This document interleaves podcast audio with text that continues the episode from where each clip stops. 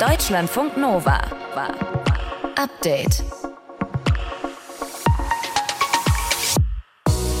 Drei Lecks beschäftigen Europa. Und zwar die drei Löcher an den Ostsee-Pipelines Nord Stream 1 und 2. Sabotage wird immer wahrscheinlicher, auch wenn der Kreml heute alle Vorwürfe auf Verstrickungen in diesem Fall zurückgewiesen hat. Ja, und es macht einem ja schon Angst, dass Pipelines einfach so kaputt gemacht werden können. Deshalb sprechen wir mit Professor Gerald Linke, Vorsitzender des Deutschen Vereins des Gas- und Wasserfachs, darüber, wie so wichtige Infrastruktur eigentlich so einfach zerstört werden kann. Und ein Drogentrip gegen Depressionen. Das hört sich wirklich schräg an, wird aber gemacht. Wie Psychedelika, also Magic Mushrooms zum Beispiel, in der Psychotherapie eingesetzt werden können, erklärt uns Lea Mertens. Sie leitet dazu gerade aktuell eine Studie an der Uni Mannheim. Es war eine, eine sehr große emotionale Öffnung passiert. Das heißt, die Patienten kommen auf den Kontakt mit sehr tief sitzenden Emotionen oder auch Erinnerungen. Auch das heute Thema bei uns. Ich bin Paulus Müller. Und ich bin Thilo Jan. Hallo zusammen. Deutschlandfunk Nova. Die Hinweise, sie verdichten sich. Es war wohl Sabotage. Beide Ostsee-Gaspipelines Nord Stream 1 und 2 haben Lecks. Ihr habt es mitbekommen, drei sind es insgesamt. Folge starker Druckabfall in den Pipelines. Mittlerweile gibt es zig Videos, auf denen es mitten in der Ostsee sprudelt. Das sind wirklich abgefahrene Bilder, als hätte da jemand einen riesigen Wassersprudler reingehalten. Mhm. Und in der Politik wird schon darüber diskutiert, wie man darauf reagiert und wer schuld sein könnte. Wir wollen wissen, wie kann es überhaupt zu so großen Lecks kommen? Ist das denn so einfach in so wichtiger Infrastruktur wie Pipelines, sie zu zerstören? Dazu habe ich vor der Sendung mit Professor Dr. Gerald Linke gesprochen, Vorsitzender vom Deutschen Verein des Gas- und Wasserfachs. Hallo? Schönen guten Tag. Wie können so große Lecks in der Pipeline überhaupt zustande kommen? Was muss da passieren? Das ist in der Tat außergewöhnlich und sehr schwierig. Wenn wir auf äh, Onshore-Leitungen schauen, also solche, die landverdickt sind, und man sich anschaut, wann es überhaupt zur Gasfreisetzung kommt, dann ist das extrem selten der Fall. Äh, zum Beispiel dann, wenn wirklich schweres Gerät, Bagger eine solche Leitung zerstören oder wenn äh, Leitungen über Jahrzehnte nicht korrekt gewartet werden und dann kleinere Leckagen durch Korrosion entstehen. Aber solche größeren Leckagen, wie wir hier gesehen haben, können nur durch äußere Einwirkungen auftreten. Schaut man auf Offshore-Leitungen, wie in diesem Fall, dann fragt man sich natürlich, wo kommt der Bagger her, der das getan hat? genau. Und da gibt es nicht viele Alternativen. Eine Gefahr für solche Offshore-Leitungen sind immer Ankerwürfe von großen Schiffen, aber das hat man ja durch die Lage der Leitung vorher bewertet und auch entsprechend ausgeschlossen und hat auch Simulationen durchgeführt, dass solche Anker zu einer Verbeulung führen können, zu Dellen, aber nicht zu einer vollständigen Beschädigung einer solchen Leitung, denn die hat eine massive Wanddicke und ist außerdem noch mit Beton ummantelt. So, jetzt ist da aber ein Loch drin. Äh, es gibt verschiedene Vermutungen. Explosionen könnten es gewesen sein. Es gibt da wohl auch seismische Daten. Würde sich das äh, mit dem decken, was Sie wissen? Also, dass es da sowas wie eine Explosion gegeben haben muss oder auf jeden Fall so ein, äh, naja, gewaltiges Einwirken auf die Pipeline? Es muss ein solches Einwirken gegeben haben, denn die äh, Nord Stream hat dort eine Wanddicke zwischen drei und vier Millimetern Stahl und dazu kommen halt eben noch fast zehn Zentimeter Beton. Das heißt also, so etwas muss erstmal durchdrungen werden. Auch andere Möglichkeiten, über die man spekulieren könnte, Drift einer Leitung, zum Beispiel durch Strömungen, können genau in diesem Terrain, also dort im Baltikum, ausgeschlossen werden. Man weiß also mit äh, an Sicherheit grenzender Wahrscheinlichkeit, dass hier gezielt eine Sabotage vorgenommen wurde. Jetzt schauen wir doch mal auf diese Leitung. Da gab es ja einen plötzlichen Druckabfall. Wir sehen unfassbare Mengen Gas an die Oberfläche sprudeln mitten in der Ostsee. Was bedeutet das für das Leck, was es da unten geben muss? Heißt das, dass da wirklich einfach ein ganzes Stück Pipeline weg ist und da einfach nur das so aus der Leitung raussprudelt oder sind da Löcher drin? Das können wahrscheinlich dann nur Taucher, die sich das vor Ort anschauen müssen, beurteilen. Aber klar, es ist, das Leck muss massiv sein, äh, bis zu einem Vollabriss. Das wäre durchaus denkbar, also dass die Leitung äh, sogar offen ist, halb geöffnet ist. Aber das kann man nur beurteilen, wenn man jetzt vor Ort gewesen ist. Aber die Geschwindigkeit, mit der der Druck ja abgefallen ist, weist darauf hin, dass es wirklich ein massiver Eingriff war. Denn wir hatten ja noch am Sonntagabend dort 120 Bar auf der Leitung und dann den raschen Abfall binnen weniger Stunden auf, auf 7 Bar. Das weist halt eben auf wirklich massive Defekte hin. Warum ist denn da überhaupt so ein Riesendruck drauf? Also 120 Bar, das ist äh, so viel mehr als äh, im Autoreifen oder sonst was. Die Pipelines sind ja gerade gar nicht aktiv, also liefern gar kein Gas. Warum ist da trotzdem Gas? Warum ist da trotzdem Druck in den Pipelines? Die Leitungen waren ja vorbereitet für den Transport und der Druck auf russischer Seite, wenn man Gas einspeist, ist sogar noch wesentlich höher. Der liegt nämlich bei 220 Bar. Und äh, dann erfolgt ein Druckabbau über die lange Distanz von 1200 Kilometern. In Deutschland kommt dann das Gas noch mit so ungefähr 100 Bar an. Und wenn jetzt eine solche Leitung runtergefahren wird, also wenn wir hier in Deutschland die Ventile zumachen, dann findet ein Ausgleich über diese Strecke statt. Das heißt, also der mittlere Druck liegt dann halt so mit in, der Mitte zwischen dem Ein- und dem Ausgangsdruck. Und in diesem Fall war das halt eben ein Druck dann doch auch über 100 Bar. Hm, und dieser Druck muss auch aufrechterhalten werden, wenn gar kein Gas geliefert wird. Äh, wie sieht denn das jetzt aus? Wenn da ein Loch drin ist, das Gas ausströmt, kommt dann immer weiter Gas nach oder hört es dann irgendwann auf und dann laufen die Pipelines mit Wasser voll? Das macht sie doch bestimmt kaputt. Also nun ist das Leck in einer Tiefe von 70 Metern und das bedeutet, dort herrscht einfach durch die Wassersäule ein Druck von 7 Bar. Wenn also in der Leitung selbst irgendwann durch das Ausströmen des Gases ein Druck von 7 Bar unterschritten wird, dann kann Wasser in die Leitung eindringen. Das könnte man verhindern, indem man weiterhin Gas nachpumpt, aber das wäre natürlich nicht das Beste für die Umwelt, weil man so ja weiter Methan emittiert und auch sicherlich nicht im Sinne der, der Gasexport, die auf diese Art und Weise ja Gas äh, zur Abdichtung einer Leckage einsetzen würde. Nein, man wird äh, möglichst schnell diese Leitung reparieren und versuchen, dieses Leck halt eben zu beheben. Was muss passieren, um so riesige Pipelines wie Nord Stream 1 und 2 zu zerstören? Gerald Linke hat es uns erklärt hier in Deutschlandfunk Nova. Er ist Vorsitzender des Vereins des Gas- und Wasserfachs. Deutschlandfunk Nova.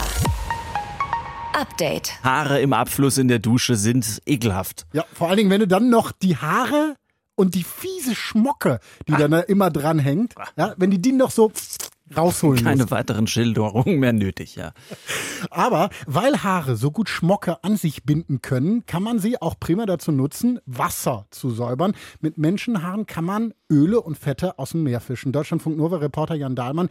Filter aus Haaren klingt kurios, funktioniert aber wirklich im großen Stil. Ja, weil die können jetzt nicht nur die, wie du so schön sagst, Schmocke äh, von unserer Kopfhaut einfangen, sondern auch genauso gut Öl oder Benzin etc. Ein Kilo Haar kann bis zu acht Kilo Öl aus dem Wasser filtern. Deshalb gibt es immer mehr Friseursalons, die ihre Haare nicht wegwerfen, sondern diese Haare sammeln und dann spenden.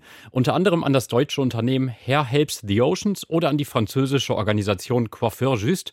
Und es machen mittlerweile in Deutschland mehr als 800 Salons und die gesammelten Haare werden dann in großen Filtern eingesetzt. So, wie kann ich mir denn jetzt solche Haarfilter, die das Meer säubern, vorstellen? Wie sehen die aus? Ja, also es gibt so verschiedene Arten. In Frankreich zum Beispiel, da füllt die Organisation die Haare in alte Kompressionsstrümpfe aus umliegenden Krankenhäusern und macht daraus so längliche Schläuche oder so längliche dicke Würste, die dann einfach ins Wasser gelegt werden.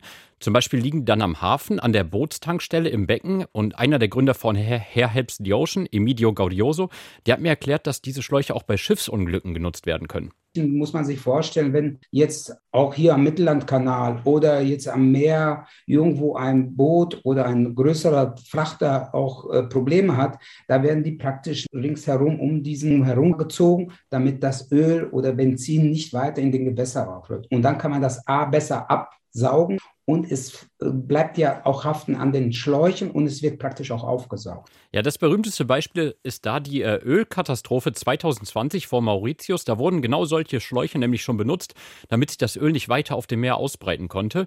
Und diese Schläuche, die gibt es eben auch in klein und die sehen dann einfach aus wie so, ja, etwas kleinere dicke Würste und die kann man zum Beispiel in den Motorraum von Schiffen legen und die sorgen dann da dafür, dass kein Öl vom Motor ins Meer gelangt. Die müssen dann so alle acht Monate ungefähr ausgetauscht werden. Aber das Gute ist, man kann die dann noch einfach reinigen und nochmal benutzen. Insgesamt achtmal geht das mhm. ungefähr. Ganz schön clever. Wie ist dieses Unternehmen auf diese Idee gekommen? Ja, die Idee ist tatsächlich gar nicht so neu. Bretonische Fischer hatten 1978 schon die Idee. Da gab es vor der Küste äh, der Bretagne eine Ölkatastrophe und dann haben die die Strumpfhosen ihrer Frauen mit Haaren gefüllt und die ins Meer geworfen. Also eigentlich gibt es die Idee echt schon seit fast 45 Jahren. Aber irgendwann hat dann die Organisation Coiffeur Just das in Frankreich professionalisiert und dadurch sind dann auch Emidio Gaudioso, der ist übrigens auch Friseurmeister, äh, in Deutschland auf die Idee gekommen. Emilio und sein Partner haben von der französischen Organisation gehört und hatten eigentlich dann vor, erstmal nur Haare von verschiedenen Salons zu sammeln und die nach Frankreich zu bringen. Dafür sind sie dann eine Woche durch Deutschland und Österreich gefahren und haben 700 Kilo Haare gesammelt. Und während dieser ganzen Woche, viele Kollegen fragten, Mensch, das ist ja toll, wäre schön, wann kommt ihr denn wieder? Wo wir gesagt haben, eben wiederkommen, das geht nicht. Ich bin auch Friseurunternehmer. Und da haben wir festgestellt, die Nachfrage ist sehr groß und das können wir nicht darauf belassen, äh, dass wir das einmalig machen. Und äh, haben gesagt, okay, das machen wir. Wir planen was in Deutschland. Ja, und aus dieser Planung ist dann einfach jetzt ein eigenes Unternehmen geworden. Haare in Strumpfhosenwürste stopfen und damit dann die Meere säubern. Geht. Ja, weil Haare ziemlich gut Öle und Fette aufnehmen können. Infos waren das von Jan Dahlmann aus dem Deutschlandfunk Nova Team. Und wenn ihr mal selber ein Experiment machen wollt, ne, wie das mit den Fetten und den Haaren äh, gut geht, äh, einfach mal äh, zwei, drei Wochen nicht die Haare waschen und dann seht ihr, ja, das geht. Fett, Haare, klappt. Deutschlandfunk Nova. Update. Magic Mushrooms, das ist nicht nur eine Droge, sondern da ist auch eine Substanz in den Pilzen drin, für die sich die Psychotherapie interessiert. Seit gut einem Jahr läuft an der Uni Mannheim eine Studie mit 144 PatientInnen. Da bekommen schwer depressive Menschen, bei denen keine Therapie sonst mehr hilft, eine Dosis Psilocybin, so heißt die Substanz aus den Pilzen. Heilen mit Psychedelika, mit Halluzination, kann das denn funktionieren? Ich habe darüber mit Lea Mertens von der Uni Heidelberg gesprochen. Sie ist eine der Leiterinnen dieser Studie und ich wollte erstmal von ihr wissen, was da denn genau im Körper passiert, wenn Psilocybin verabreicht wird. Bei unserer Studie ist es so, dass wir ähm, therapieresistente depressive Patienten mit einer relativ hohen Dosis, 25 Milligramm Psilocybin, behandeln. Und wir vergleichen das eben, weil es eine klinische Prüfung ist, mit einer niedrigen Dosis und einem Placebo. Mhm. Und insgesamt gibt es zwei Substanzsitzungen. Und diese Substanzsitzungen sind aber auch eingebettet in ein psychotherapeutisches Programm. Und wie wirkt konkret äh, Psilocybin? Also die akuten Effekte, also die akuten psychedelischen oder auch halluzinogenen Effekte, die entstehen durch die Bindung an einem bestimmten Rezeptor im Hirn, das ist der Serotonin-2A-Rezeptor, und akut auf psychologischer Ebene ist es eben das, was man so im, im Laienmund als den psychedelischen Trip versteht. Mhm. Ähm, das heißt, das ist so eine akute Veränderung einfach des normalen Wachbewusstseins. Da gibt es ähm, visuelle Effekte. Was immer sehr eindrücklich ist, ist es vor allem eine, eine, sehr große emotionale Öffnung passiert. Das heißt, die Patienten kommen auf den Kontakt mit sehr tief sitzenden Emotionen oder auch Erinnerungen. So die Veränderung von Raum und Zeit ist immer sehr eindrucksvoll. Manchmal entsteht so eine Mehrdimensionalität. Synästhesien sind ganz typisch. Also mhm. es kann zum Beispiel sein, dass äh, Patienten die Musik, die während den Substanzsitzungen läuft, ähm, sehen können. Dass man auch Verbindungen zwischen Menschen zum Beispiel sieht. Also es ist wirklich eine wirklich sehr eindrucksvolle Veränderung dessen, was wir so im normalen Wachbewusstsein kennen. Wie das jetzt wirklich zu einem Veränderungsprozess postakut führt, das ist sehr unterschiedlich und auch noch gar nicht so richtig klar. Aber wir haben natürlich Ideen. Mhm. Und die Idee geht wie? Also was eben oft passiert ist, dass diese emotionale Öffnung passiert und dass die auch bleibt zu einem gewissen Grad, dass das dem Patienten dann eben ermöglicht, mit tiefsitzenden Emotionen überhaupt nochmal in Kontakt zu kommen und damit zu arbeiten. Und dass so ein therapeutischer Prozess ja weiter angestoßen oder auch katalysiert wird. Aber kann es nicht rein theoretisch sein, dass äh, der Patient, die Patientin dann abhängig wird von diesem Medikament? Also abhängig im wirklichen Sinn, also die, das Psilocybin und auch LSD ist eine ähnliche Substanz, die haben kein Abhängigkeitspotenzial im Sinne von, wenn man sich die Kriterien anguckt, was Abhängigkeit bedeutet. Diese Substanzen haben wirklich nach allen Studienlagen kein Abhängigkeitspotenzial. Aber wenn du jetzt gerade schon gesagt hast, äh, man öffnet da eine mhm. tiefere Schicht und man öffnet sich auch emotional, kann ja. ja sein, dass man das auch dann weiterhin braucht. Das, was passieren kann, also das, diese emotionale Öffnung ist auf jeden Fall nicht ohne Risiko. Ne? Also das macht Patienten auch einfach vulnerabel. Mhm. Man ist dann nicht mehr so stabil. Also diese, die Art von Therapie ist eigentlich per Definition destabilisierend. Und mhm. Depression ist oft dadurch charakterisiert, dass es ein sehr rigides System ist. Ne? Also die Gedanken, die depressiven Gedanken sind sehr eingefahren und so weiter. Und was diese Substanz macht, ist das, oder machen kann, ist, dass dieses rigide System aufgebrochen wird. Was ja in dem Sinne was Gutes ist. Ne? Ich muss was aufbrechen, damit mhm. eine Veränderung entstehen kann. Aber natürlich ist das auch ein Risiko, weil alles, was ich aufbreche, ist auch in einem instabilen Zustand mhm. per Definition. Ja, absolut. Also ich halte mal fest, äh, das Medikament, das ihr da testet, Psilocybin, geht auch nur im Zusammenhang mit einer Therapie. Es wird wahrscheinlich dann nicht so sein, irgendwann später, dass man sich das Medikament selbst verabreicht. Also ich bin davon überzeugt, wenn dieses Medikament, also wenn Psilocybin zugelassen wird, dann nur im Rahmen eines therapeutischen Konzepts, mhm. eines psychotherapeutischen Konzepts. Alles mhm. andere wäre aus meiner Erfahrung und meiner Meinung nach, und so sind auch alle Studien ähm, nicht verantwortlich. Mhm. Wenn man das jetzt äh, ganz naiv als Trip beschreiben würde, der da im Körper stattfindet, äh, besteht dann nicht die Gefahr, dass äh, man danach irgendwie in ein Loch fällt? Also jetzt in ein Stimmungsloch? Ja. Das ist auch die Frage nach dem Abhängigkeitspotenzial. Ne? Also es geht keiner mhm. aus dieser Erfahrung raus und sagt, boah, ich hätte das jetzt gerne wieder mhm. morgen. Mhm. Das ist sehr anstrengend teilweise. Ne? Das ist das richtige Arbeit, was da, was da passiert, weil das so eine Wucht ist und ähm, entsprechend das Loch, was da passieren kann, ist eher so, dass diese emotionale Öffnung, die da passiert, also dass die Patienten sich so ein bisschen wie nackt fühlen emotional, dass das aufgefangen werden muss und dass das auch teilweise überfordernd sein kann. Also dass man dann mit dem, was da jetzt alles hochkommt an Emotionen, dass man sich irgendwie einfach so, so ein bisschen dünnhäutig fühlt, mhm. dass das sehr schwierig ist, damit umzugehen. Das kann auf jeden Fall passieren. Depression heilen mit Psychedelika, mit Halluzinationen an der Uni Mannheim läuft dazu aktuell eine Studie mit 144 Menschen. Äh, wir haben mit einer der Leiterinnen gesprochen, mit Lea Mertens. Deutschlandfunk Nova. Update. Und das ist echt ein trauriges Bild. Oh ja. Er läuft, aber er räumt ab. An der Ostsee, da werden aktuell die Strandkörbe abgebaut, eingepackt und mit dem Trecker dann weggebracht. Und viele Touristen kriegen so einen Hals, ne? Weil ist doch viel zu früh, kommen doch erst die Herbstferien und da konnte man so schön im Korb rum mümmeln und dann kann man sich vor Wind schützen, kriegt keinen Sand in die Unterhose. Ja. In Warnemünde an der Ostsee, da ist der Streit wohl am lautesten. Die Strandkorbverleiher protestieren dagegen, wann sie die Strandkörbe abbauen sollen. Verena von Keitz aus unserem Team hat sich für uns genauer angeschaut. Worum geht's bei diesem Streit? Also die Strandkorbverleiher sind sauer, weil sie schon Mitte Oktober, also mitten in den Herbstferien, die Strandkörbe abbauen sollen, wenn gerade noch viel los ist am Strand. Der Tourismusverein Rostock-Warnemünde, der hat sich dazu auch vor ein paar Tagen geäußert und gesagt, dass man gerade für den Oktober viele Vorbuchungen habe und dass sie einfach nicht verstehen, dass mitten im Betrieb die Strandkörbe und auch die Strandbuden abgebaut werden sollen. Ja, aber wenn die doch Vorbuchungen haben, wie, wie kommt es dann zu so einer Anordnung, dass man am 15. Oktober alles abräumen muss da? Das ist eine rechtliche Vorgabe vom zuständigen staatlichen Amt für Landwirtschaft und Umwelt Mittleres Mecklenburg bauliche Anlagen zur Strandbewirtschaftung, so heißt es ja schön im Behördendeutsch, die sind auf den Zeitraum vom 1.4. bis zum 15.10. begrenzt in der Region, dürfen also nur außerhalb der Sturmflutsaison am Strand stehen. Die beginnt nämlich Mitte Oktober. Und nur in Ausnahmefällen kann es Ausnahmegenehmigungen für einzelne Tage geben, heißt es vom Landesministerium für Klimaschutz und Landwirtschaft äh, in Mecklenburg-Vorpommern.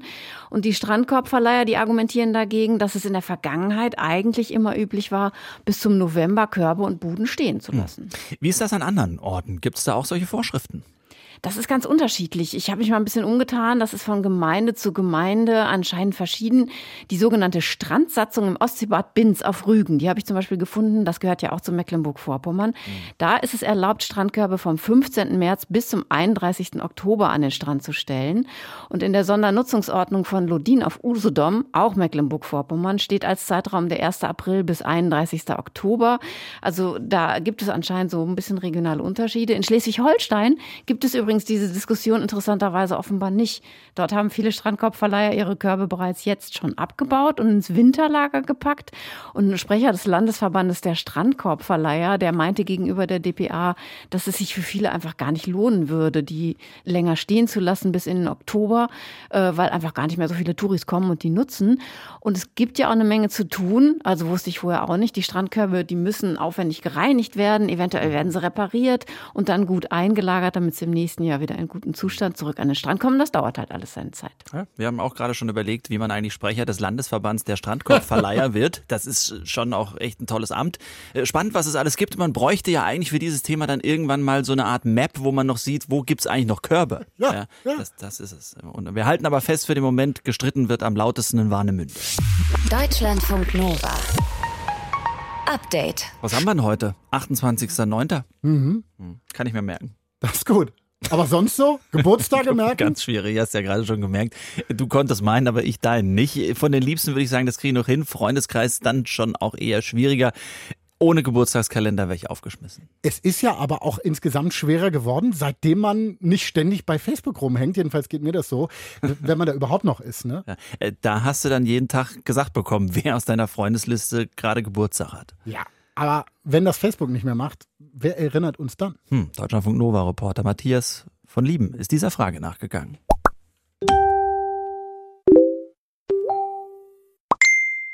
Also ich habe Facebook gelöscht vom Handy, weil ich es einfach nicht benutzt habe. Es war nur noch sinnvoll für so Uni-Gruppen, wo man ein bisschen was mitkriegt. Und für Geburtstage, die trage ich einfach in meinen Kalender ein. In deinen analogen? Genau. Also früher war es mit Facebook, heute für mich schaue ich teilweise immer noch, also ich spick immer noch auf Facebook und hoffe, dass es noch gezeigt wird. Ansonsten schreibe ich es mir momentan tatsächlich jeden Kalender immer auf und hoffe, dass ich es rechtzeitig sehe. Früher hatte ich Facebook, aber jetzt schon bestimmt seit sechs Jahren oder so nicht mehr. Und bei mir ist es so, die Geburtstage, die wichtig sind, die weiß ich. Ich habe es irgendwann gelöscht und dann hatte ich irgendwann mit der Zeit kam dann dieses Problem, ja, ich bekomme ja gar keine Geburtstagserinnerungen mehr. Das habe ich dann wirklich auch so gemerkt und hatte auch viele Geburtstage langsam irgendwann vergessen. Und jetzt habe ich vor kurzem angefangen, mir das digital einfach ins Handy reinzuschreiben, dass ich halt immer benachrichtigt werde, der und der Geburtstag. Und genau so war es ja wirklich. Vergessen oder verpasst haben wir Geburtstage durch Facebook gefühlt nie. Noch nicht mal den von Leuten aus unserem Dunstkreis. Anmelden, Notifications, heute hat XY Geburtstag, lass sie wissen, dass du an ihn oder sie denkst. Mach ich. So lief das immer.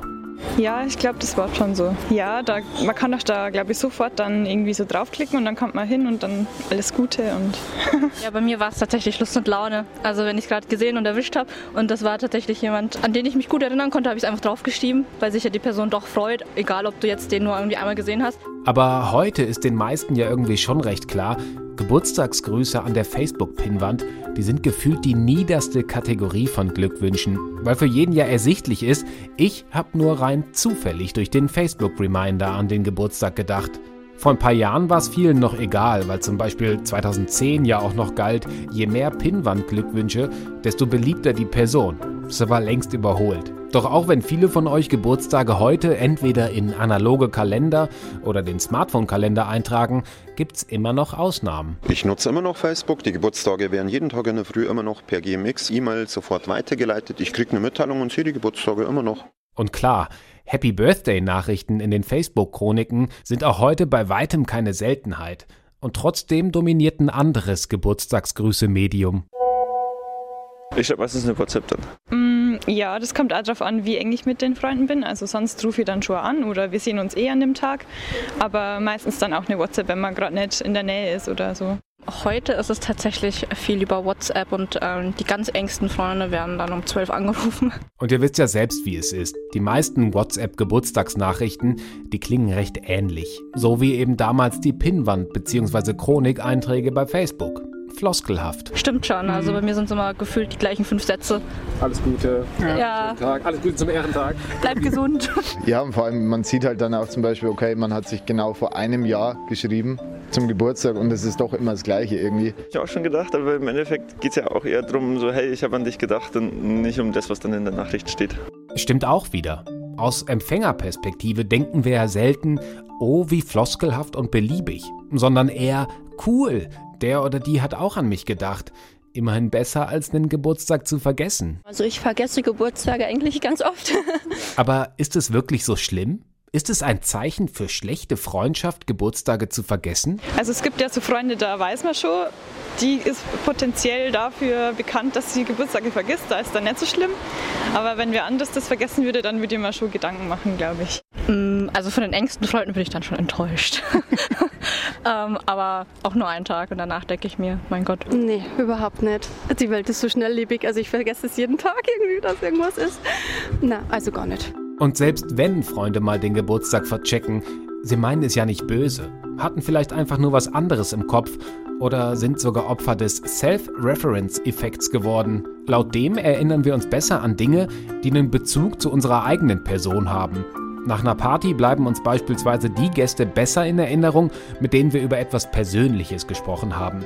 Lässt sich auch auf Geburtstage übertragen, haben Forschende aus Virginia zumindest herausgefunden. Geburtstage, die näher an unserem eigenen liegen, die merken wir uns viel eher als solche, die ein halbes Jahr von unserem entfernt sind. Also, falls ihr euch demnächst mal bei Freunden dafür entschuldigen müsst, den Geburtstag mal wieder vergessen zu haben, erklärt ihnen einfach den Selbstreferenzeffekt. Vielleicht verzeihen sie euch dann schneller. Oder sie nehmen es euch sowieso gar nicht übel. Ich bin froh drüber. Danke. Dann habe ich wenigstens meine Ruhe, ja. Deutschlandfunk Nova. Update. Immer Montag bis Freitag auf deutschlandfunknova.de und überall, wo es Podcasts gibt. Deutschlandfunk Nova.